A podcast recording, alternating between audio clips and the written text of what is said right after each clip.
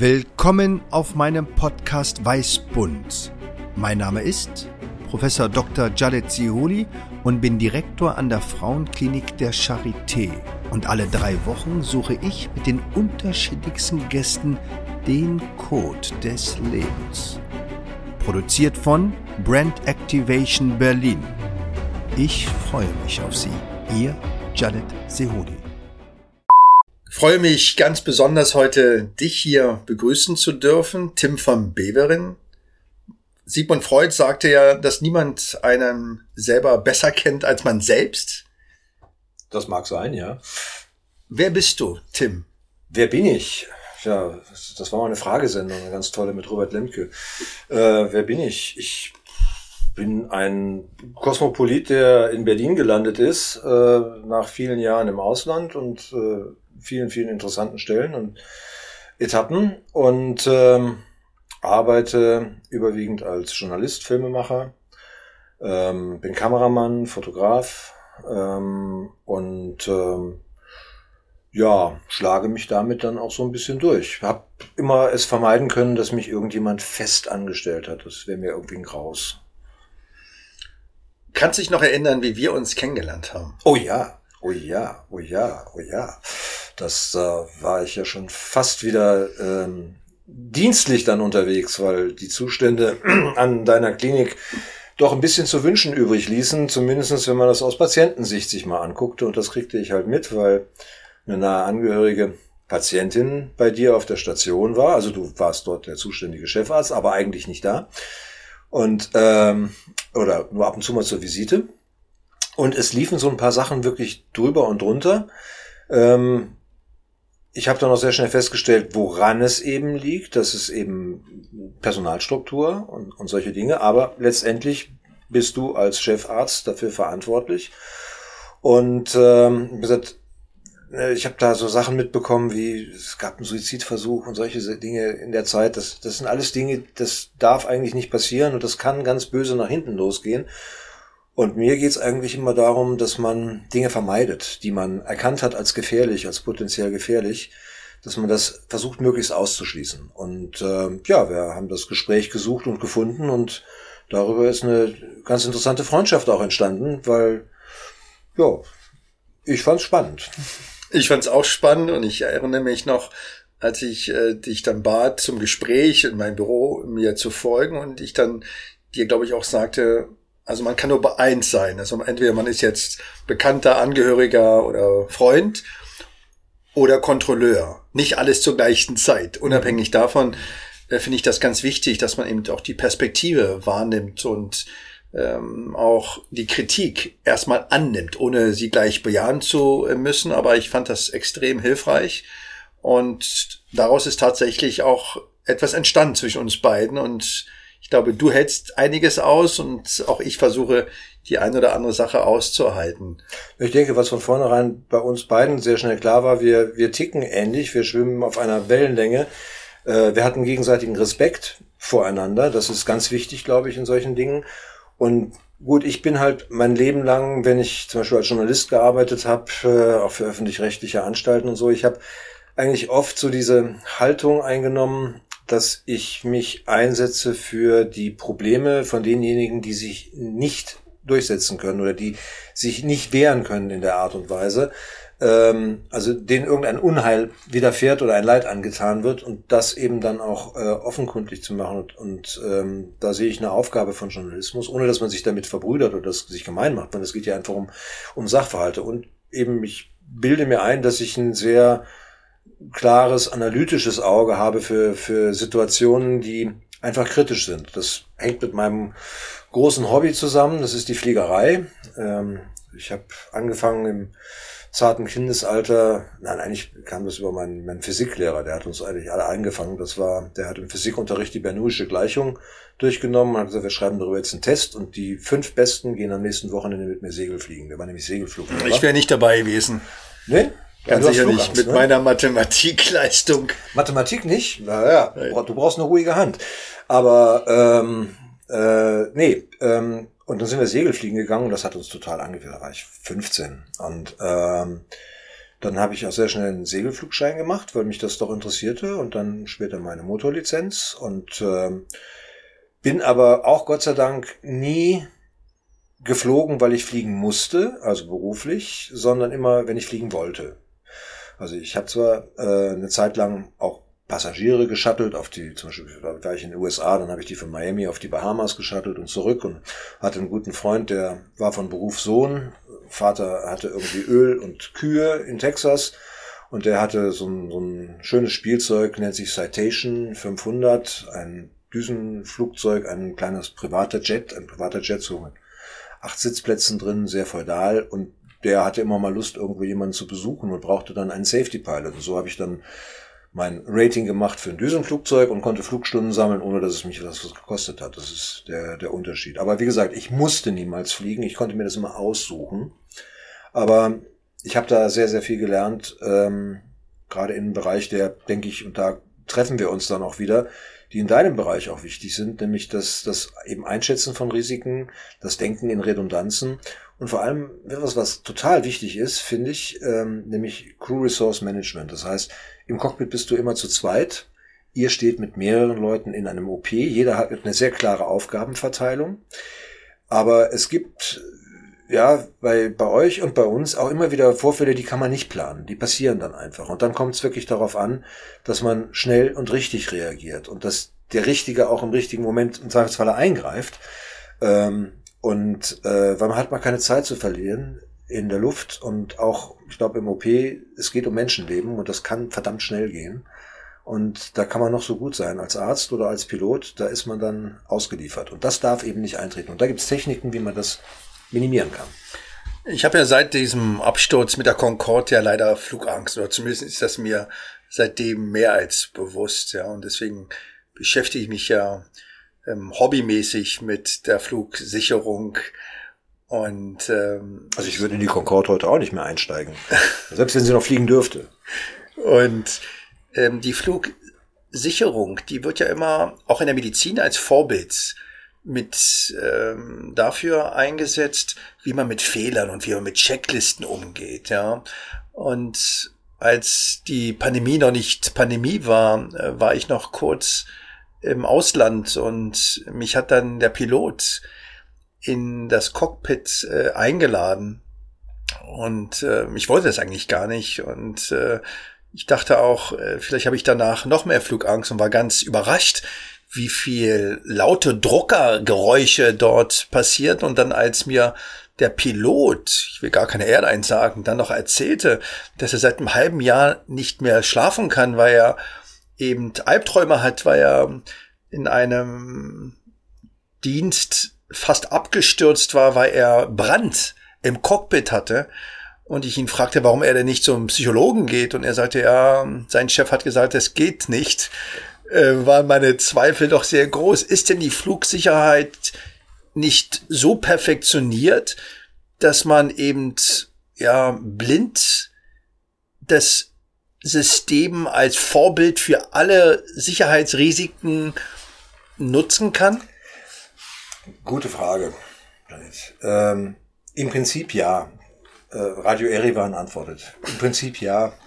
Eigentlich. Ja, aber. Nein.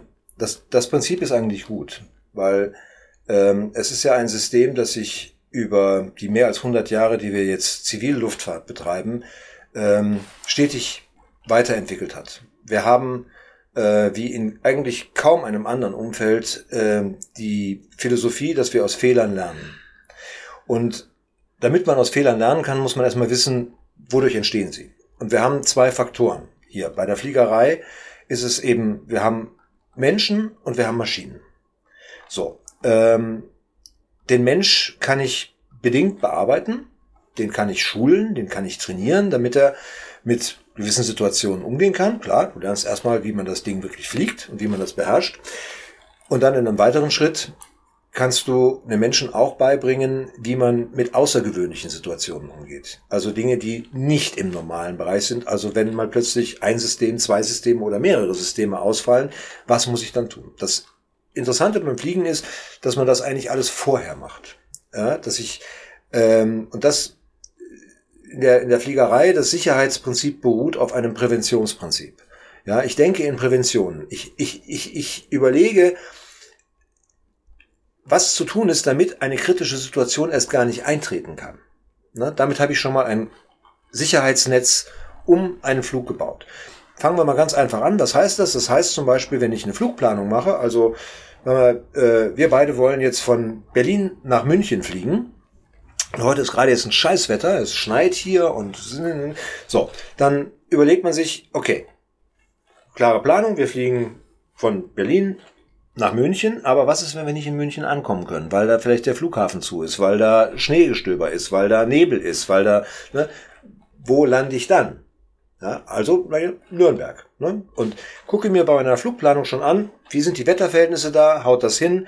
Dementsprechend plane ich meinen Sprit, den ich mitnehme, auch noch, dass ich notfalls von München wieder zurück bis nach Nürnberg komme und da landen kann und immer noch eine halbe Stunde Sprit im Tank habe. Äh, sonst wäre das nämlich nicht legal. Also das ist, damit fängt es an. Ähm, weiter hast du dann auch in Bezug auf das System Maschine, du hast in dem Flugzeug sehr häufig, also nicht in den kleinen Privatmaschinen, aber in allem, was irgendwie kommerziell fliegt, hast du alle wesentlichen Systeme doppelt ausgelegt. Das heißt, du kannst auch noch, selbst so abenteuerlich wie das klingt, aber du kannst auch noch mit einem Motor fliegen, wenn du zwei hast. Ja? Äh, wenn der eine ausfällt, mit dem anderen kann ich das Ding nach wie vor fliegen. Das ist, sieht ein bisschen komisch aus, ja, aber funktioniert, geht. Ja, habe ich schon gemacht, ist mir schon passiert. Ja, ist kein Problem. Deswegen fallen wir nicht vom Himmel. Und selbst wenn alle ausfallen, fallen wir noch nicht vom Himmel. Ja? Selbst dann ist nämlich jedes Flugzeug auch noch bedingt ein Segelflugzeug. Da muss ich nur sehen, wo ich landen kann. Aber das sind, wie gesagt, alles Dinge, die ich ins Kalkül ziehe, ziehe vorher, vor einem Flug, und mir nicht erst Gedanken darüber mache, ähm, wenn die Situation eintritt. Weil dann ist es zu spät. Ja, wir bewegen uns da in einem Düsenflugzeug mit 900 Stundenkilometern durch die Luft. Da habe ich nicht die Zeit, dann nachzudenken, was ich jetzt machen soll. Da muss ich reagieren und zwar schnell. Und das muss ablaufen, das muss systematisch ablaufen. Und das wird geübt. Das wird trainiert, das wird in, das wird im Simulator trainiert, ja. Und ähm, da gibt es eben alle möglichen Szenarien, die man sich ausdenken kann, ähm, wo ich das dann lerne, wie ich genau mit solchen Situationen, die eigentlich auf den ersten Blick erstmal unbeherrschbar sind, umgehen kann. Okay. Ja? Und da ist es eben so, dass zum Beispiel bei deutschen Airlines, es gibt einige Airlines, die machen da mehr als was gefordert ist, die sagen, das ist uns so viel wert. Normalerweise muss das ein Pilot einmal im Jahr absolvieren. Wir stellen, stecken die aber zweimal im Jahr rein, ja, und lassen die das zweimal durchlaufen. Das nächste, was ganz wesentlich bei der Fliegerei ist, wir haben ein non-punitives Umfeld. Das heißt, ja, du kannst Fehler machen, aber du sollst dich auch zu deinen Fehlern bekennen. Ja. Schlimm ist es immer dann, wenn Leute Fehler machen und die versuchen zu vertuschen.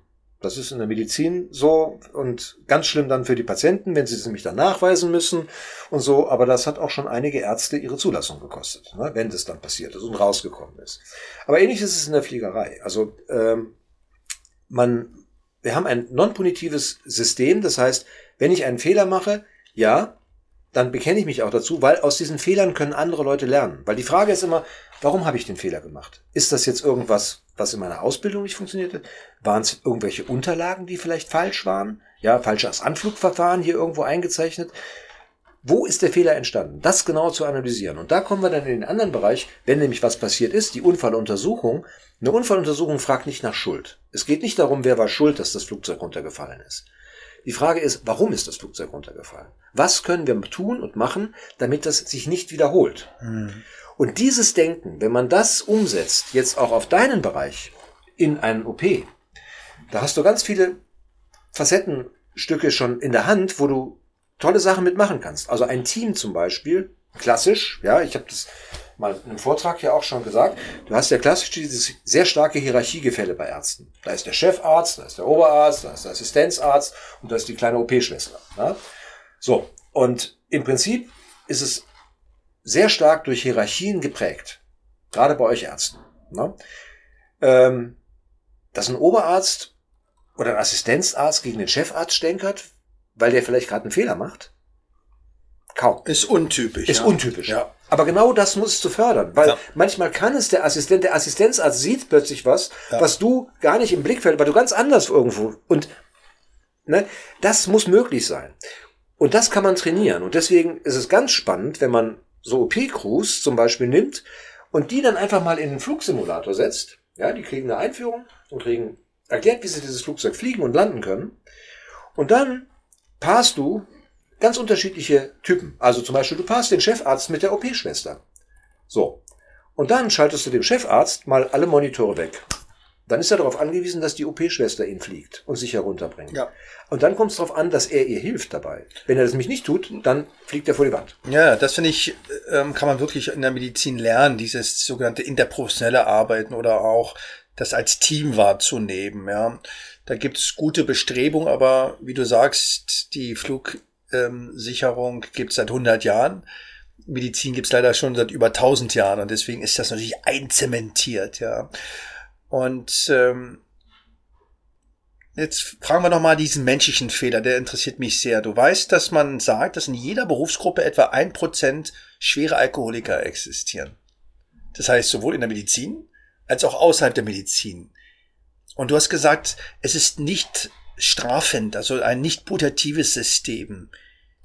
Wie geht man da mit dem Thema Alkohol und wenn ich dann bei einem Kongress mal unterwegs bin und dann an der, an der Bar den Piloten von morgen sehe, wie gehe ich damit um? Ja, ähm, klar. Also wie gesagt, ja, Alkohol im Flugzeug, Drogen im Flugzeug, das verträgt sich nicht. Es verträgt sich einfach wirklich nicht. Ich weiß es daher. Ich habe mit der NASA äh, war ich involviert in einem, einem, einem äh, Feldversuch wo getestet worden ist, wie sich zum Beispiel Marihuana auswirkt, wenn du fliegst.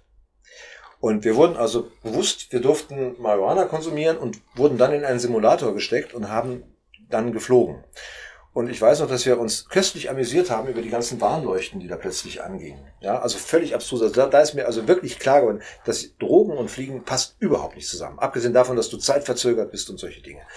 Alkohol, ja, es ist ein Problem. Viele Leute trinken, aber ähm, sobald es auffällig wird, äh, sind die auch ganz schnell aus dem Verkehr gezogen. Ja?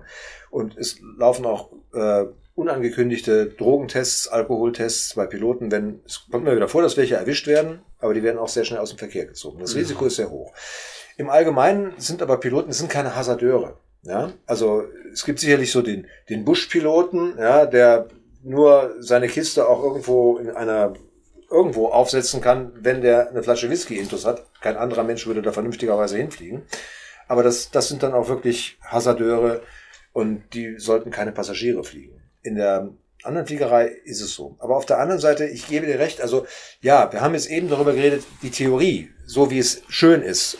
Die Realität ist anders, auch in der Fliegerei. Und leider anders, weil hier immer mehr das Shareholder Value denken eine Rolle spielt, gerade bei den Airlines.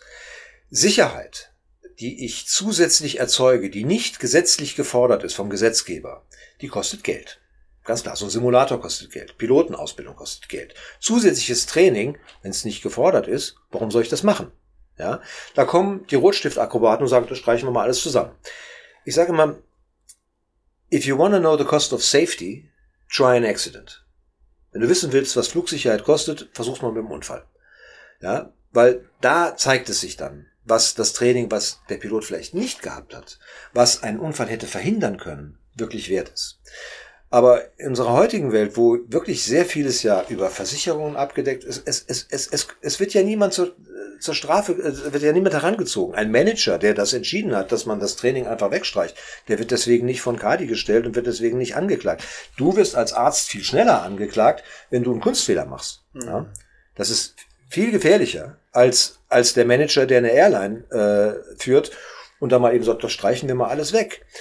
Wir haben gesehen in der Deregulation in den USA unter Reagan äh, war es so, dass Airlines die vorgeschriebenen Wartungen nur auf dem Papier gemacht haben, weil sie ausgerechnet haben, dass es billiger ist, das Bußgeld zu bezahlen, wenn es entdeckt wird, als die Wartung real durchzuführen. Ja, das führte dazu, dass wirklich Airlines darum geflogen sind mit Flugzeugen, die waren unter aller Sau und nicht in einem flugsicheren Zustand. Mhm. Ja, das sind so diese Auswüchse. Und das ist eine ganz zweischneidige Geschichte. Und wir haben wir gerade in der, in der, im Flugverkehr, die Preise gehen runter. Ja gut, jetzt durch Corona ist es eh alles ein bisschen durcheinandergewürfelt, aber davor gingen die Preise runter. Die Leute sind gewohnt, heute so billig wie möglich irgendwo hinzufliegen. Ja, Malle für 30 Euro. Das ist die Taxifahrt teurer zum Flughafen. Ja. Und das kann nicht gut gehen, weil Sicherheit kostet und Fliegen kostet. aber auch ein OP kostet, ein Klar. guter Arzt kostet. Ja, ja, das sind alles Dinge, das muss in ein richtiges Verhältnis gestellt werden. Genau, ich denke, das ist ganz wichtig, dass man sich in der Gesellschaft auch die Frage stellt, wie viel ist mir Sicherheit wert? Und zwar nicht nur die gefühlte Sicherheit, sondern die tatsächlich erlernte und eben trainierte äh, Sicherheitskultur. Die, die praktizierte einfach. Genau, die praktizierte. Also wenn ich operiere, ist zum Beispiel für mich einer der größten Komplikationen eine große Gefäßverletzung. Ja, also zum Beispiel müssen wir die Lymphknoten entfernen beim Eierstockkrebs an der Hauptschlagader. Und wenn das nach hinten einreißt, was erfreulicherweise, und ich kann fünfmal auf diesen Tisch hier schlagen, ähm, wirklich mir noch nie passiert ist. Aber davor hat man wirklich Angst als Operateur.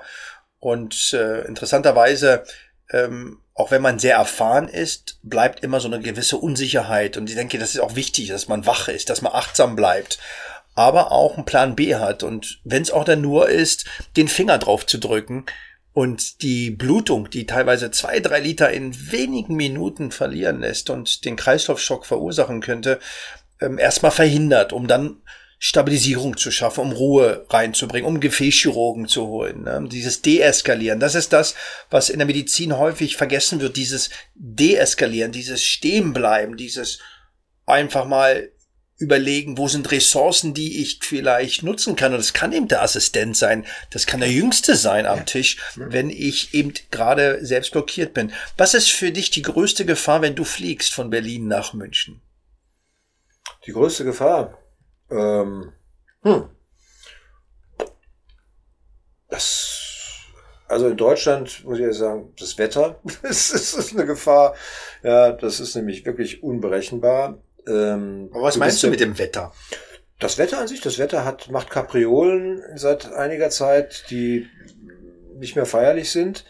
Ne, und dass du deswegen in eine Situation kommst, wo du, ähm, also wo es dann schwierig wird. Aber also, ich, also zwischen hier und München, sage ich mal, sehe ich jetzt nicht als ein großes Risiko. Es wird interessanter, wenn wir sagen, eine weite Strecke, einen weiten Flug machen. Da hast du dann durchaus mehr Risiken auch zu äh, beachten. Hier, der Luftraum ist relativ voll, ist sehr eng. Ähm, ähm, Probleme, die es immer wieder gibt, sind zum Beispiel Drohnen, die irgendwo rumfliegen. Ja, äh, Leute, die keine Ahnung haben und irgendwo sich in, in Flugwege hineinfliegen, so ein Ding mit so einem Ding zu kollidieren, das kann schon dafür sorgen, dass du auch ungewollt da runterkommst. Ähm, dann sind es eigentlich, sind eigentlich eher so, so Dinge von außen. Also ich habe da eigentlich ein ganz großes äh, Zuvertrauen in, wie gesagt, wenn ich das Flugzeug kenne, was ich fliege, wenn ich weiß, wo es herkommt, wer es wartet, ja, und das, das interessiert mich schon. Das ist natürlich in so einem großen Unternehmen so gar nicht der Fall, das weißt du nicht, da musst du dich drauf verlassen können. Aber auch eine Lufthansa-Technik steht in einem hervorragenden Ruf. Also die Piloten der Lufthansa wissen, dass sie auf das, was ihre Lufthansa-Techniker da machen, vertrauen können. Ja, da wird kein Schmuh gemacht. Ja, das ist in anderen Ländern nicht unbedingt so der Fall. Und das ist eben, da wird es dann auch, auch gefährlich, weil viele Leute, ja, sie haben halt diese Tendenz, oh, Fliegen ist so sicher und ist ja völlig egal, wo ich da buche und dann fliege ich mit der einer No-Name-Airline, von der ich noch nie was gehört habe, und dann wundern sie sich aber, ja. äh, dass da irgendwie die Standards nicht so sind wie bei uns, ne? Und dass ihnen da das Fenster entgegenkommt und alles klappert und die, die Decke runterkommt fast.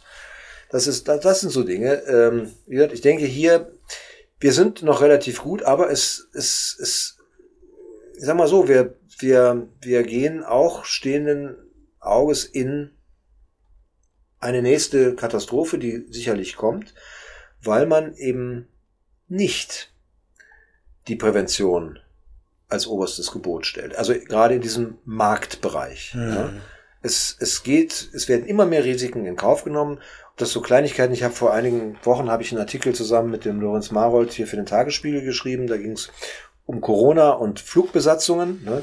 Also ich verstehe zum Beispiel nicht, wie ein Arbeitgeber Lufthansa seinen Flugbegleitern ja, die jetzt den direkten Kontakt zu Passagieren haben, die über eine Zeit von einer Stunde unter Umständen auch diese Masken ausziehen, weil sie nämlich da irgendein Essen zu sich nehmen, ja, und die auf 50 Zentimeter an die rankommen, äh, sagt ja, es reicht eine, es, es, es reicht eine einfache Maske, äh, noch nicht mal eine FP2 und die müssen sie ähm, und und äh, ähm, ja, also die sind dann halt im Kontakt mit den Leuten. Es wird denen nicht erzählt, dass so eine Maske vielleicht Sinn macht, wenn man rasiert ist, dass ein Bart nicht so toll ist. Ihr Ärzte wisst es. Ne? Das ist ja nicht optimal. Und dann wird immer diese Mehr erzählt von, die Luft im Flugzeug wäre ja so sauber wie im OP. Ja, völliger Quatsch. Habe ich letztlich mal in der Universitätsklinik in Marburg mir angeguckt. Äh, nee, ist etwas anders. Ja, die, die Luft, die bei euch in das OP reinkommt, ja, die ist frei von Viren. Aber das schützt dich nicht davor, wenn der Patient, der da vor dir liegt, offen verseucht ist mit Viren, dann kriegst du das auch ab. Und nichts anderes ist es im Flugzeug, ja, ja. Die Luft wird rezirkuliert im Flugzeug, ja, sicher, die geht auch mal durch HEPA-Filter, da wird man, wie im OP, nee, eben nicht, wie im OP. Es zirkuliert, aber nochmal, derjenige, der neben mir sitzt, ja, und der meinetwegen Corona hat, ja, der steckt dich an, ja. Das kannst du gar nicht vermeiden, weil die Luft zirkuliert. Zirkuliert über das Aerosol, ja, ja klar. Eben. Also das also gerade in der Medizin ist das besonders die Intubation, die Extubation und genau. da sind wir ganz äh, besonders geschützt. Wir haben ja sogenannte Morbiditäts- und Mortalitätskonferenzen, Konferenzen, wo wir eben versuchen, eben aus Fehlern zu lernen, also aus Komplikationen, aus tatsächlichen Katastrophen, unerwartete Todesfälle oder Verletzungen, ja. Und aus der Flugsicherung weiß ich, dass man ja auch über beinahe Fehler ähm, lernen kann, mhm. die ja viel häufiger auftreten. Ja. Was ist denn so ein beinahe Unfall in der F Flugsicherung? Also die finden tagtäglich statt, ja. Aber es geht eben gerade noch mal gut. Ähm, und weil eben äh, jemand im richtigen Moment das Richtige tut oder es korrigiert. Äh, und das hat häufig, sehr häufig dann mit den Menschen, weniger mit den Maschinen, es sind häufig die Menschen, die das tun. Also zum Beispiel ähm, eine Kollisionsannäherung, ja, dann springt da mein Tikas an und warnt mich, da ist ein anderes Flugzeug auf Kollisionskurs und sagt mir entweder steigen oder sinken. Und äh, dass eben ein solcher Befehl nicht sofort ausgeführt wird von dem, der dann fliegt. Ja, da weiß ich es in, in einem Fall, ähm, da ist dann der Co-Pilot, hat praktisch die Kontrolle übernommen äh, und gesagt, I have controls, ne, und hat den Flieger aus der Gefahrenzone rausgeflogen. Ähm, der Kapitän war wie fixiert darauf. Ja. Das ist, das sind zum Beispiel, es sind dann auch solche Dinge, ja, wie, ja, eben, dass man, dass man, dass man, also überall da, wo Menschen arbeiten, passieren Fehler. Das kann gemacht werden. Ja, das ist, das ist ganz klar. Aber deswegen ist es so wichtig, dass im Cockpit zwei sind, die sich gegenseitig kontrollieren, ohne dass sie jetzt versuchen, den anderen einer aus, auszuwischen, sondern sich wirklich gegenseitig kontrollieren und absichern. Mhm. Ja, deswegen jeden Schalter, den ich umlege, ja, sage ich, den Schalter lege ich um und der andere sagt, checkt, habe ich mitbekommen, hast du umgelegt. Ja, aber er ist genauso aufgefordert, auch zu sagen, nee, mach das nicht, ne, stopp, weil wir haben da, da ne, so zum Beispiel. So, und dann, wenn es eben kritisch wird, dann müssen die Ressourcen richtig verteilt werden. Ja? Dabei können Fehler passieren, ne? weil der andere eben nicht im Loop ist, weil Sachen nicht deutlich kommuniziert worden sind. Ja? Es sind viele Fehler passieren auf der Kommunikationsebene. Deswegen ist im Cockpit in einer kritischen Situation wird eigentlich sehr wenig gelabert, aber sehr präzise gesprochen. Das ist eine Sache, die ich mir angewöhnt habe für Sachen, wenn es akut wird, wo dann manche Leute mich angehen, ja, könntest du das nicht ein bisschen freundlicher? Sag ich, nee, ne, es geht jetzt, es geht um die Wurst, ja, und dann ist es präzise, klar, ja, das, das, das, nächstes. Aber das sind so Dinge, ähm, ja, und, und also es passieren häufig äh, Geschichten oder eben auch, dass irgendwas ausfällt bei so einem blöden. Es ist Technik, es sind, es sind Maschinen, es sind Computer. Und die spinnen auch manchmal. Die machen Blödsinn. Aber dafür sitzen ja da Menschen, die das kontrollieren. Diese Kommunikation, das finde ich ganz wichtig, weil das ist eine große Barriere in der Medizin, Fehler zu begegnen, weil die Medizin sehr gerne indirekte Kommunikation, ja, also jetzt nehmen wir mal den Chefarzt und die Assistentin oder den Assistenten und der Assistentin oder dem Assistenten fällt vielleicht auf, dass das nicht so richtig ist dass er dann eben gar nicht direkt den Chefarzt anspricht und sagt, Herr Professor oder Herr Doktor, ähm, das ist die Blase, was machen Sie da, sondern könnte denn das ähm, eine ganz bestimmte Struktur sein? Und ich denke, das kann die Medizin lernen, dass man eben gerade in brenzligen Situationen eine direkte Kommunikation und nicht um den Brei redet. Und ich erinnere mich immer noch an die Szene von der Titanic, wo der, ähm, wo der Kapitän mit dem ersten Steward auf die äh, Klippen schaut und der Steward den Kapitän fragt, ja, warum sieht man denn die Wellen nicht so gut, anstatt er ihm genau darauf Aufmerksamkeit ähm, geschenkt hätte, zu sagen, wir fahren viel zu schnell und brechen damit nicht die Wellen und übersehen vielleicht den einen oder anderen Eisberg. Ich denke, ähm, auch das wird trainiert, ja? Das, das wird trainiert. Vor allem, es geht also auch bis in so Bereiche hinein des, des, der psychologischen Wahrnehmung und äh, Analyse. Zum Beispiel eine typische Sache, bei Menschen ist, wenn sie sich eigentlich unwohl fühlen, aber das jetzt erstmal nicht offen sagen, weil sie auch so eben eingespannt sind in das, was sie tun, ist, dass sie sich verkrampfen. Also ich sage mal, ein Flugzeug fliegst du eigentlich mit zwei Fingern. Ja, ein modernes Flugzeug fliegst du entweder heute mit dem Joystick, den kannst du mit zwei Fingern bewegen, damit kann ich den Flieger, aber auch so ein dickes Steuerhorn in einer alten Boeing kannst du locker mit drei Fingern hier an einer Hand kannst du das steuern. Ja, das ist nämlich alles mit Hydraulik und so verstärkt. Aber Interessant ist, oder darauf achte ich, also darauf wurde ich dann auch mal geschult, darauf zu achten, ob sich mein zweiter Pilot, mit dem ich da fliege, plötzlich verkrampft, ob sie mhm. die Hand verkrampft. Weil das zeigt mir, da stimmt was nicht. Ja? Äh, weil du brauchst nicht die Kraft. Aber das ist so ein typisches, ne, das ist so eine kleine freudsche ne, Fehlleistung, ja, vielleicht immer das, oder er verspricht sich. Ja, auch das können Dinge sein. Ähm, und eben auch genau darauf zu achten, wenn man zum Beispiel durchgeht, was man jetzt macht, einen Landeanflug bespricht zum Beispiel, ja, dass, ob dem anderen das auch wirklich alles klar ist oder ob der irgendwo zögert oder, ne, weil dann muss ich nachfragen, warum, ja, weil habe ich was übersehen, kann der was übersehen. Und wie gesagt, das alles in einem Umfeld, das erstmal nicht bestrafen. Also früher kannten wir auch die Situation im Cockpit, da war der Kapitän, da ist der Kapitän, das war der Chefarzt, ja, und die anderen haben nichts zu sagen. Das hast du übrigens in manchen Kulturen ganz stark. Das hast du äh, zum Beispiel in der indischen Kultur sehr stark. Ja, da ist der, das ist der, da oben ist der obere. Ähm, das hast du sehr oft in Asien, ja, äh, wo eben auch so ein starkes Hierarchiegefälle ist.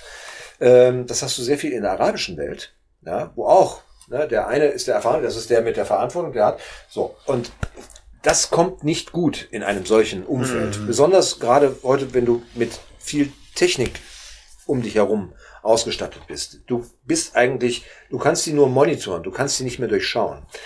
Ähm, aber auch da ist es eben wichtig, dass man das einfach trainiert und dass man eben erstens als allererstes dieses Hierarchiegefälle abbaut. Wir sind da eben erdig. Ich meine, ich sage mal, wenn es dann zu einer kritischen Situation kommt, ja, und da stimmt irgendwas mit dem Flieger nicht, dann übernehme ich, weil ich als Kapitän trage sowieso die Verantwortung und wenn ich schon den Flieger verbiege, dann will ich das wenigstens selber sein und nicht irgendjemand anders überlassen. So. Das heißt aber, dass ich mich darauf dann verlassen muss, dass mein Co. mich, mir auch wirklich assistiert. Mhm. Ja. Und das, wie gesagt, das sind so diese Situationen, die man, die man lernt, die man auch, auch durchspielt, also gerade im Spielerischen, und sie damit selbstverständlich werden. Das heißt aber nicht unbedingt, dass es in so einer Situation dann eintritt. Also ich, ich kenne nach wie vor auch Typen, mit denen würde ich zum Beispiel nicht fliegen gehen, ja, aber die haben so, ich bin hier der, ne, was stellt sich da so an? Ich bin hier der Boss und du hast überhaupt nichts zu sagen, ich mache das jetzt mal. Ne? Das sind auch die, die, die schmeißen den Flieger dann auch irgendwann mal vor den Berg oder daneben. Ne? Ja, ja. Du, ähm, man spricht ja immer über Assessment. Ja. ja.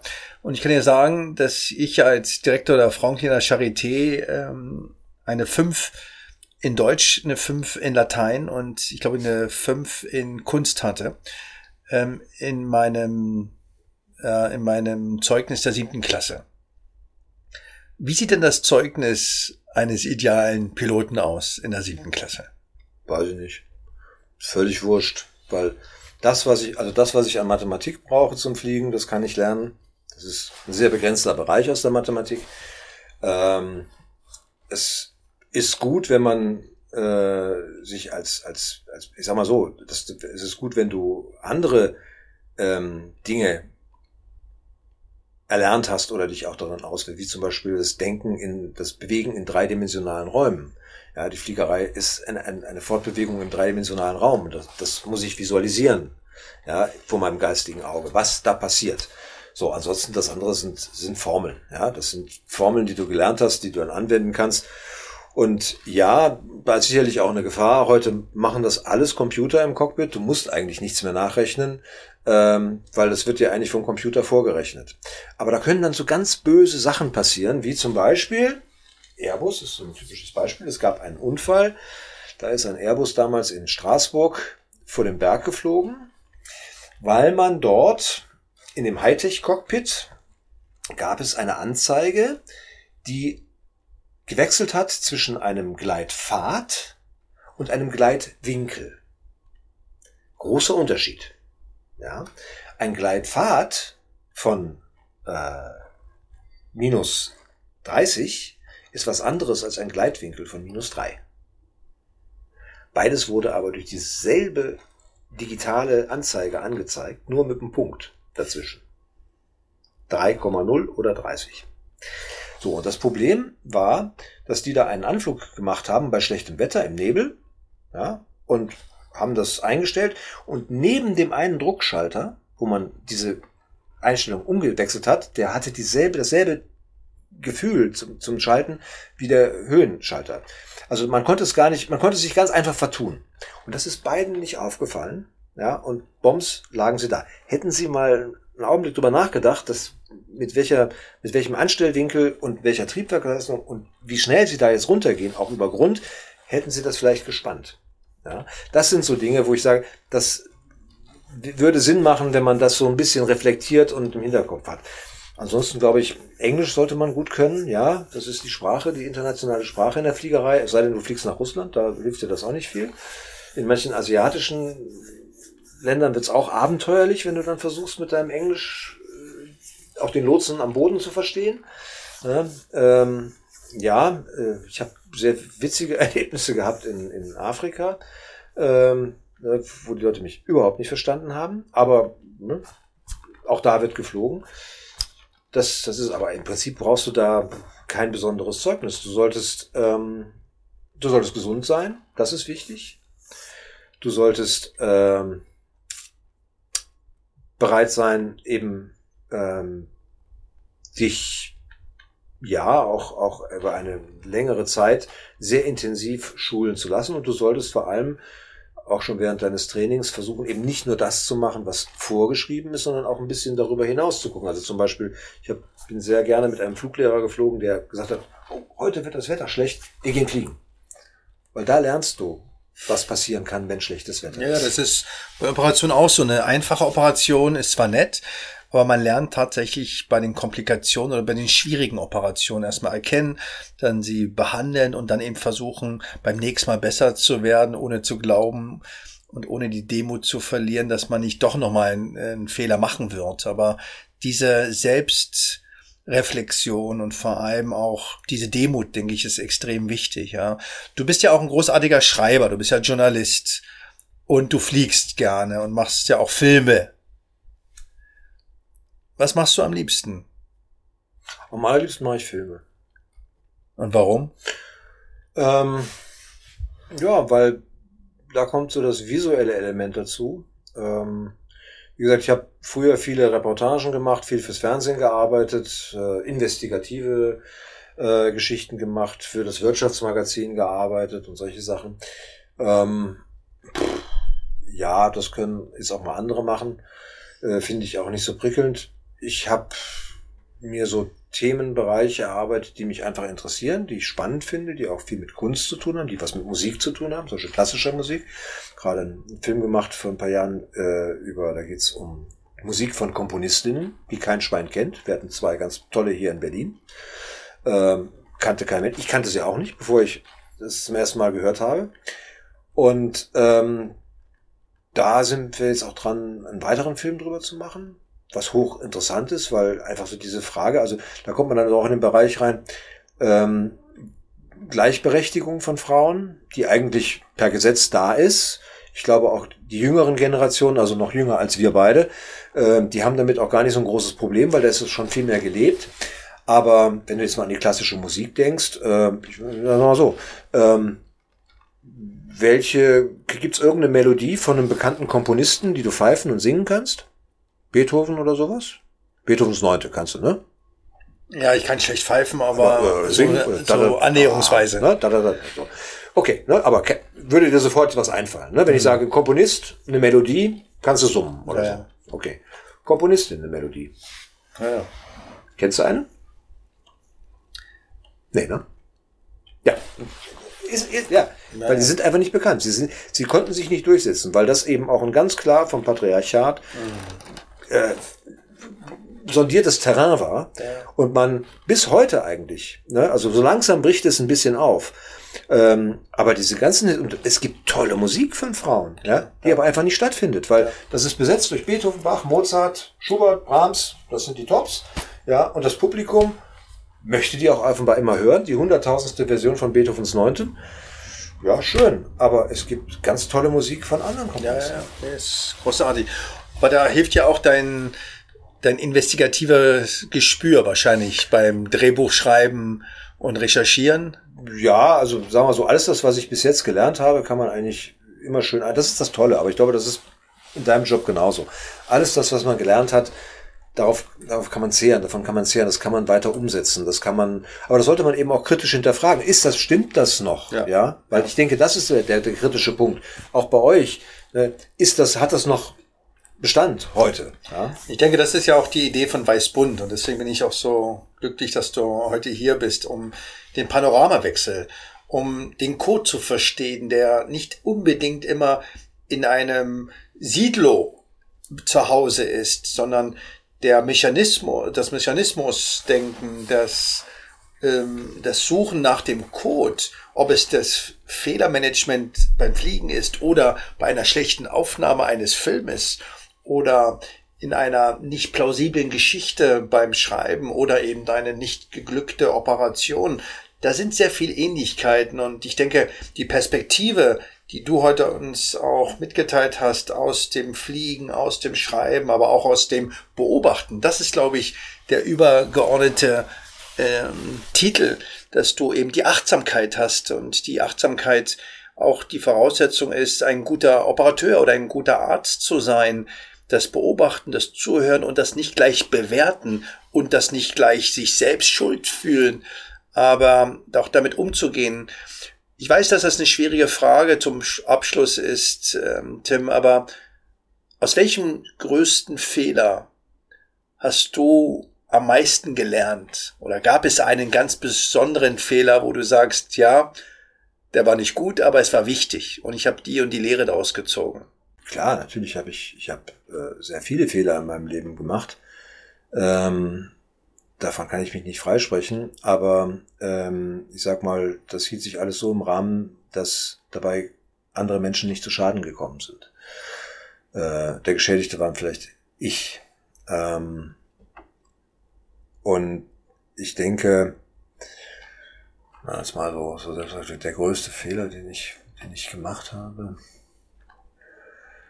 sag mal, das sind so die, es sind so die vertanen Gelegenheiten. Also das, wo man sagt, hätte ich mal, ja, also zum Beispiel, ähm, ich habe meinen Vater ein paar Tage bevor er tödlich verunglückt ist, zum letzten Mal gesehen, nach langer Zeit. Und ich hätte ihn noch so viel fragen wollen, was ich mit ihm hätte mhm. sprechen wollen. Äh, das ist sowas. Das war ein Fehler, ja, dass ich das nicht gemacht habe mhm. im Nachhinein, weil da, da fehlt mir einfach was. Ne? Das ist nie wieder, nicht wieder herzuholen. Das sind, das sind so die Dinge. Ähm, es sind sicherlich auch oft so, so Missverständnisse, die plötzlich auftreten, weil ja die Kommunikation nicht eindeutig ist oder die Kommunikation nicht optimal gelaufen ist. Ja, und sich dann irgendwelche Dinge irgendwo verhärten ähm, und äh, schwer zu korrigieren sind. Das, das sind Dinge, die man, äh, da muss man sehr wachsam sein. Ja, ja, verzeih mir, das ist wirklich eine schwierige Frage und ich war ganz dankbar, dass du ähm, erstmal selber nachdenken musstest und was du gerade gesagt hast, dass es eben vielleicht genau das ist, was ich nicht getan habe und ich habe mich sofort an meine Mutter erinnert, die eben leider auch äh, viel zu früh verstorben war, wo ich gesagt habe, mein Gott, ich hätte ihr viel mehr noch äh, zuhören wollen. Und ähm, ich, als ich die Chance hatte, wollte ich gar nicht zuhören. Mhm. Ja, und äh, als ich dann angefangen habe, ja meine Bücher zu schreiben, und ich die Geschichten meiner Eltern auch zum Beispiel gesucht habe, habe ich gemerkt, oh, das ist wirklich ein Fehler. Und ich denke, das gibt ja auch Mut, dass es gar nicht eben die Tat ist, sondern eher die Nicht-Tat ähm, oder nicht die richtige Konsequenz daraus zu ziehen. Ja, ja aber, aber ich meine, was mir jetzt sofort einfallen würde, darauf, du bist ja fast mal erschossen worden in deinem Büro. Ja, ja? Äh, von erschlagen. Erschlagen, ja. ja. Äh, war da nicht irgendwo eine Kugel noch in der Wand? Nee, es war ein Einschlag in meine Wand, die man heute noch erkennen kann. Ja, irgendwie sowas, ja. Ist, ist da irgendwas, würdest du dir sagen, habe ich da vorher einen Fehler gemacht, dass es, oder war das vorhersehbar? Ich weiß es jetzt nicht, oder? Ja, ja, das habe ich ja in meinem Buch versucht dann zu beschreiben. Also als zwei junge Männer in mein Büro kamen, nach einer achtstündigen Operation, die Tür hinter sich schließen, die Jacke öffnen und mit einem Baseballschläger auf mich einschlugen, mir drei Finger, drei Rippen ähm, brachen. Nein, ich hatte ein, ein, reines Gewissen. Das war das mhm. Gute. Ich hätte das auch nicht weitermachen können, diesen Beruf, wenn ich genau diesen Fehlergedanken gehabt hätte. Mhm. Natürlich mache ich Fehler. Und vielleicht war auch der Ursprung damals eine, ähm, ein, ein Tod einer Patientin, die nach 30 Tagen nach einer Operation an einer Lungenentzündung verstorben war, gar nicht an die Operation per se, die aber sehr kompliziert war. Die Patientin war damals ein Darmverschluss. Und ich mir natürlich dann auch die Frage gestellt habe, was hast du falsch gemacht? Und ich kann nur sagen, ich habe mich noch nie in meinem Leben so fremd gefühlt in einem Land, was ich mhm. liebe, wo ich geboren. Ich habe gesagt, ich wurde sofort zum Fremden und habe mir auch die Frage gestellt, ob ich überhaupt noch weiter arbeiten kann. Wie kann ich Menschen Sicherheit geben, wenn ich selbst keine Sicherheit fühle? Und habe mich da auch sehr damit auseinandergesetzt. Aber man tut sein Bestes. Und diese Kraft war in mir und äh, habe deswegen das jetzt nicht völlig vergessen, aber so überstanden, dass ich eben keine Waffen an meinem Schreibtisch habe und ähm, auch ganz glücklich bin, dass es mich eher stärker gemacht hat, mhm. weil ich zwar auf dem Boden war, aber wieder aufgestanden bin. Und am Anfang ich bei jeder Patientin, die mich besuchte, das Zimmer abgeschlossen habe, aber das jetzt nicht mehr tue. Und ich denke, dass es auch wichtig ist, wir als fehlerhafte Menschen oder anfällige Menschen uns diesem kulturellen Erbe bewusst sind, dass wir eigentlich stark sind, stark sein können, aber Demut. Und nichts im Leben ist 100% sicher. Ähm, ich würde es mir wünschen beim Fliegen, weil ich habe ja wirklich Flugangst und beobachte alle Stewardessinnen und, und Stewards und freue mich, je älter, desto besser. Weil ich mir immer sage, wenn die ruhig bleiben, wird nichts Schlimmes sein. Hoffe, dass das auch noch ähm, du das bestätigt, weil das mir hilft persönlich. Ähm, aber also, ne, ich, ich, wir können ja gerne mal so ein Seminar machen. Äh, wie werde ich meine Flugangst los? Ich habe dir das auch schon ein paar Mal äh, eigentlich versucht nahezubringen. Du hast dann immer wieder gekniffen. Ja. Weil lass uns einfach mal in den Simulator gehen. Ja. Lass uns mal ein Flugzeug fliegen. Ähm, wie gesagt, Segeln ohne Motor äh, und dann auch mal segeln ohne Motor und du wirst im Simulator sicher, es kann dir da gar nichts passieren, aber du wirst sehen, das funktioniert. Und du kriegst dadurch auch ein ganz anderes Verständnis. Das ist ja das Blöde. Wenn du als Passagier in diese Röhre, geht mir aber genauso, ja. ja wenn ich da als Passagier in diese Röhre einsteige und mich da irgendwo hinsetze, dann liefere ich mich denen da vorne aus. Ja? Ja. Ich kann nichts tun. Es ist so, wie ich, als wenn ich im Auto hinten auf der Rückbank sitze. Und das Verrückte ist, nur ich höre das komische Geräusch. Ja, ähm, Genau, aber dann, wenn es wirklich ein komisches Geräusch ist, dann kann man auch mal den Knopf drin sein. Da klingt irgendwas komisch. Ähm, und dann, also wie gesagt, Concorde, du sprachst es eingangs an, deswegen machen wir da den Bogen vielleicht. Also wie gesagt, Concorde würde ich auch nicht einsteigen, ja, weil das Ding ist einfach eine fliegende Zeitbombe gewesen. Ja. Äh, du sitzt auf Sprit, ich bin da einmal geflogen, also du sitzt auf Sprit, ja, und wenn da was schief geht, dann bist du French Fries. Ja? Das ist einfach so. Ja? Das, da, da kommst du nicht mehr raus. So, das Ding ist zum Fliegen gemacht, äh, und zwar Überschall und sonst gar nichts. Und es gab diesen Fall, dass ähm, ein, ein Ingenieur, ein Flugingenieur, ein, ein, ein Flugzeugingenieur äh, mit der Concorde geflogen ist in Washington, das war noch vor dem Unfall in Frankreich, und ähm, aus dem Fenster guckte beim Start und es flog etwas nicht nach hinten, sondern in die andere Richtung weg. Ne? Und dann hat er so nach hinten geguckt und hat gesehen, dass ein Reifen geplatzt war und die Tragfläche durchschlagen hatte. Und dann hat er einen Knopf gedrückt und kam keiner. Dann haben die angefangen, ihren Service zu machen, hat er nochmal gedrückt, ne? und kamen nicht und haben das nicht ernst genommen. Dann ist er aufgestanden und wollte selber ins Cockpit gehen. Ne? Dann hat man ihn erstmal davon abgehalten, dann haben sie geguckt, dann kam der Co-Pilot, hat sich das angeguckt und sagte nur, Mon Dieu. Und dann mussten die notlanden. Ja, weil das Ding war wirklich zerfetzt. Das war schon dasselbe Problem, was nachher in Paris eine Rolle gespielt hat. Das war dieser Reifen, ja, ja, ja. die Tragfläche durchschlagen kann. Na, da ist es gut gegangen. Hätte man aus diesen Fehlern gelernt, die richtigen Lehren gezogen, mhm.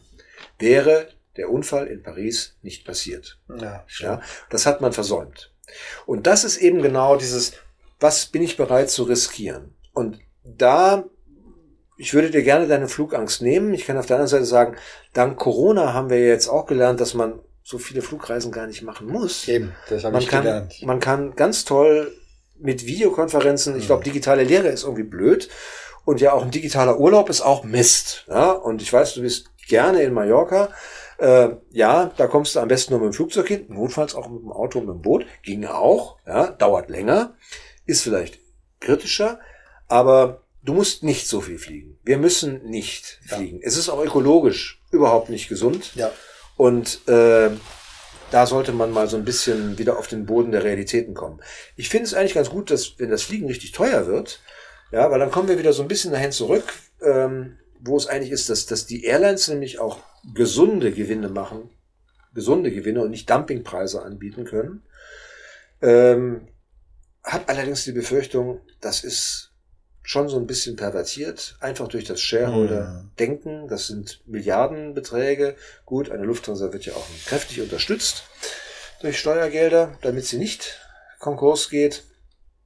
Ja, ähm, ich weiß nicht. Also wenn man das wenigstens verbinden würde mit Nachhaltigkeitskonzepten, wie die Franzosen das zum Beispiel machen, die sagen, wir wollen jetzt eine grüne Air France bauen, ja. Wir wollen die ersten sein, die mit Wasserstoff zum Beispiel fliegen, ja, statt mit Kerosin. Äh, ja, dann finde ich, das sind interessante Überlegungen. Auch, aber auch da passiert ja. nichts. Das passiert erst, wenn der Druck von unten so stark wird, dass es sich ändern muss. Ja. Wir haben heute viel über Fehler und über diese Just Culture, also diese Atmosphäre, dass man auch Fehler erlauben darf und darüber sprechen, um sie dann zu analysieren. Muss, muss, man muss darüber sprechen, man ja. muss sie erlauben. Ja, absolut. Und ich denke, das ist auch nochmal so eine Barriere in der Medizin, die immer noch tabuisiert ist, dieses Fehlermanagement. Und ähm, ich denke, da wird sich was verändern und es hat sich schon viel verändert. Ähm, für unsere Morbidität, Mortalität, also Morbidität ist die Krankheitslehre, Mortalität ist die Sterbeanalyse letztendlich, habe ich das jetzt so verändert, dass wir immer zum Schluss mit einem Fall abschließen, der besonders gut gelaufen ist, obwohl es hätte eine Katastrophe passieren können. Und wenn ich höre, dass, weiß ich nicht, in, in Berlin in diesem Luftraum über 20 Millionen Flugbewegungen im Jahr mhm. sich äh, abzeichnen und kein Flugzeug irgendwie abstürzt, kann man denn nicht auch von was Gutem lernen? Oder muss man immer die ja, Fehler und beinahe Fehler Nein, analysieren? Also, auf jeden Fall muss man die, also nochmal, ich denke, man muss auf jeden Fall Fehler analysieren. Fehler müssen analysiert werden, einfach damit ich mir daraus auch Strategien entwickeln kann, wie ich sie in Zukunft vermeide. Mhm. Ja? Menschen können konditioniert werden, um mit außergewöhnlichen Situationen umzugehen. Das ist Maschinen nicht gegönnt. Ja, und ich denke, auch bei euch in der Medizin kommen heute immer mehr Maschinen zum Einsatz, die euch sicherlich Arbeit abnehmen, aber die können, wenn die falsch programmiert sind, machen die repetitiv denselben Fehler. Dagegen, Menschen können dagegen etwas tun. Das, das finde ich schon mal was ganz Tolles, weil das hält auch, glaube ich, noch, es gibt zwar so diese Bestrebung, dass man sagt, ein Pilot nur noch da vorne, der zweite ist ja schon viel zu teuer. Glaube ich nicht, dass sich das so schnell durchsetzen wird. Aber das ist extrem wichtig. Ähm, und das andere ist, ja, diese Kultur, diese verkrusteten Strukturen aufzubrechen. Ja, es bricht dir, so habe ich dich zumindest kennengelernt, kein Zacken aus der Krone. Ja, wenn dir eine Assistenzärztin oder auch eine in der Ausbildung sagt, also Herr Doktor, äh, gucken Sie mal da, ja, dann sagst du, oh, danke, ja, fertig. So, kann man klären. Aber das, das muss man fördern. Das muss man aktiv fördern und das ist eben das Wichtige in den Teams, in denen man sich dann auch bewegt. Und das ist natürlich, glaube ich, in deinem Bereich auch nochmal schwierig, weil da sind halt festgefahrene Strukturen. Nun habe ich die Ärzte bei dir eigentlich alle als sehr äh, angenehm empfunden. Und ich kann mir vorstellen, dass ihr das auch für euch sicherlich äh, auf die Reihe kriegt. Aber sagen wir mal so, das, was die, was in der Flugsicherheit, wenn du die Statistik ansiehst von den, den Todesfällen in der Weltluftfahrt, so in einem Jahr, ähm, was da so zustande stammt, das macht der Marburger Bund an einem Wochenende. Nein, nicht der Marburger Bund, aber naja, viele Mediziner. Du weißt schon, wen ich meine. Ja, ja. Jetzt als Abschlussfrage, als, ähm, als großer Flugangst-Protagonist. Wenn eine Maschine abstürzt und man überlebt, wo sitzt man am sichersten? Vorne, in der Mitte oder hinten? Gut. Okay. Gute Frage. Also, Mitte. Mitte nach Möglichkeit bitte nicht. Es sei denn, es ist ein Langstreckenflug und der Unfall passiert am Ende des Fluges. Dummerweise kann ich mir das nicht aussuchen. Ich habe jetzt nicht die Kugel, mhm. der ich das weiß, wann die Maschine abstürzt. Aber Mitte ist schon mal nicht so günstig, weil bei den meisten Flugzeugen hast du genau in der Mitte den Haupttank und der ist beim Start meistens voll. Ansonsten hast du da die Flügeltanks und die sind auch voll. Und es gibt dieses berühmte 30 Sekunden, du hast, wenn was schief geht, und die Maschine kommt noch irgendwie auf dem Boden wieder auf. Du hast 30 Sekunden, um da rauszukommen. Ansonsten stehst du in Flammen. Das heißt, du musst am Notausgang sitzen. Naja, aber den musst du dann auch aufkriegen innerhalb von 30 Sekunden. Und dann rauskommen. Und dann darf es da nicht brennen. Ausgerechnet da, wo du sitzt, darf es nicht brennen. Weil sonst darfst du die Tür nicht aufmachen. Dann hast du den Weg entweder ganz nach vorne oder ganz nach hinten zum Notausgang. So. Also nochmal, ich sag mal, von einem Unfall, der sich zum Beispiel kurz nach dem Start ereignet oder beim Start, ja, da hast du die schlechtesten Karten, wenn du in der Mitte sitzt. Ja, gibt's Beispiele. Äh, also muss ich mich dann umsetzen. Ja, also im Prinzip, also im Prinzip holst du dir ein Flugzeug und holst dir gleich mehrere Tickets, weil wenn es dann ein Unfall ist, der ähm, bei der Landung passiert, ja, auch da ist dann die Frage, was passiert genau? Da könntest du vorne in der First Class ganz gute Chancen haben, wenn die Nase lange oben ist. Ja? Es sei denn, er fliegt jetzt irgendwo frontal rein, dann hast du da nichts von. Dann bist du im Heck besser aufgehoben. Also es ist in Gottes Hand. Ja, ja, Und wenn das Schicksal zuschlägt, dann schlägt es zu. Und dann kannst du Glück haben, weil du da vorne sitzt ja. und du kommst rechtzeitig raus. Und du kannst Glück haben, weil du da hinten sitzt und das Heck bricht irgendwie ab. Denk an die, es gibt diese Geschichte dieser Flugbegleiterin, die angeblich aus zehn Kilometer Höhe den längsten, den größten Sturz überlebt hat. Aus zehn Kilometer. Aus zehn Kilometer. Wäre, das Flugzeug wäre, war eine Bombe an Bord, das Flugzeug ist explodiert. Das war damals die Geschichte, das war 72 oder sowas, über der DDR, nicht Tschechoslowakei. Ich habe das damals mit einem Kollegen vom NDR nachrecherchiert, der war damals Korrespondent in Prag und wir haben festgestellt, dieser Fall aus zehn Kilometer Höhe, das ist äh, ja im Guinness-Buch der Rekorde eingetragen gewesen. Es wurde geändert. Sie ist nicht aus 10 Kilometer Höhe runtergefallen. Das Flugzeug ist nämlich viel tiefer abgeschossen worden. Aber das war eine andere Geschichte. Aber ist jetzt überstanden. Aber die hat es überlebt, ja. Also die hat einen, einen Absturz aus drei Kilometer Höhe im Heck überlebt, weil sie dort in einem Hosenträgergurt angeschnallt, angeschnallt war. Das auch, im Cockpit haben wir nämlich nicht nur so einen Beckengurt, ja, mhm. sondern wir sitzen da so mit Hosenträgergurten und sind richtig gut angeschnallt. Das hält uns auch im Sitz. Diese Sitze sind auch ganz anders ausgelegt als diese Passagiersitze. Das Allerschlimmste, das bitte auch an deine Patientinnen, dass ja auch viele, die dann schwanger werden und kleine Kinder haben. Das Allerschlimmste und ein, ein, ein, ein Anachronismus hoch 10, den man aber offenbar nicht abstellen kann, ist Babys. Also äh, überhaupt, ich weiß nicht, warum man mit einem Kleinkind ja, von ein paar Monaten fliegen muss. Ja? Das ist für so einen Säugling überhaupt nicht gut, auch mit dem Druckausgleich und all solche Sachen. Ne? Der, der kann nichts dafür. So, aber die meinen, sie müssen fliegen. Und da kriegen sie seit ein paar Jahren einen sogenannten Zusatzgurt. Mit diesem Zusatzgurt wird das Baby an den Gurt der Mutter befestigt. Wenn du dir das jetzt mal anguckst, diese Schnalle, das ist dieselbe Schnalle, die du an deinem Gurt hast. Und wenn du dir dann mal den Säugling, du hast Anatomie gelernt, wenn du den Säugling mal anguckst, wo das sitzt, dann siehst du das jetzt genau im Bauchbereich. So, und wenn ich dir dann sage, dass so, was war das? Fallgeschwindigkeit 9,81 Meter pro Sekunde Quadrat, ja, Beschleunigung, Abbremsen, Kräfte von 3G können auftreten im Flugzeug, Was passiert dann mit dieser Schnalle und dem Säugling? Diese Schnalle geht in den Säugling rein.